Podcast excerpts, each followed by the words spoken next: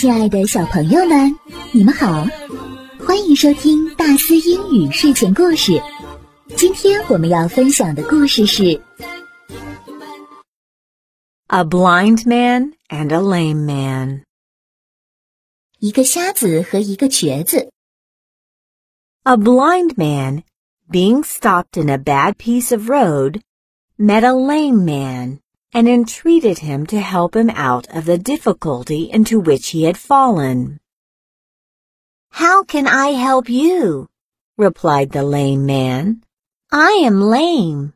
I can scarcely drag myself along, and you look very strong. I am strong enough, said the other. I could go if I could see the way.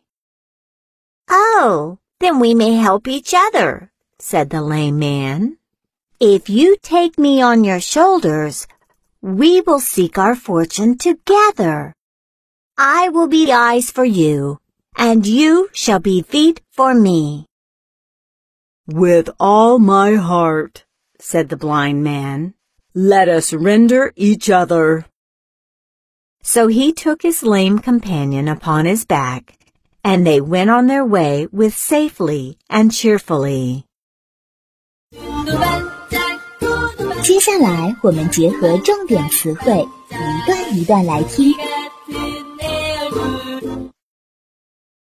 Entreated, entreated, entreated.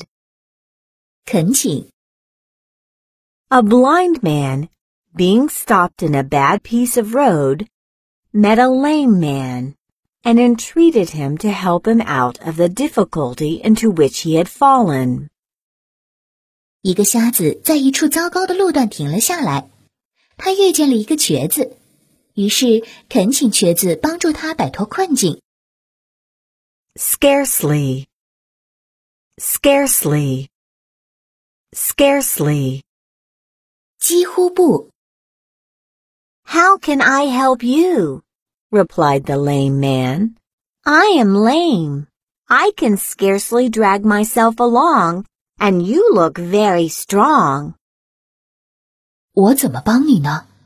瘸子回答道：“我连自己都快要拖不动了，我的腿是瘸的，而你看起来很强壮。 I am strong enough, said the other. I could go if I could see the way. 我是很强壮。”瞎子说：“我只要能看见路，就可以走。 Shoulders, shoulders, shoulders. 肩膀、 Fortune, fortune, fortune. 财富、 Feet, feet, feet. 脚。 Oh, then we may help each other, said the lame man. If you take me on your shoulders, we will seek our fortune together. I will be eyes for you, and you shall be feet for me.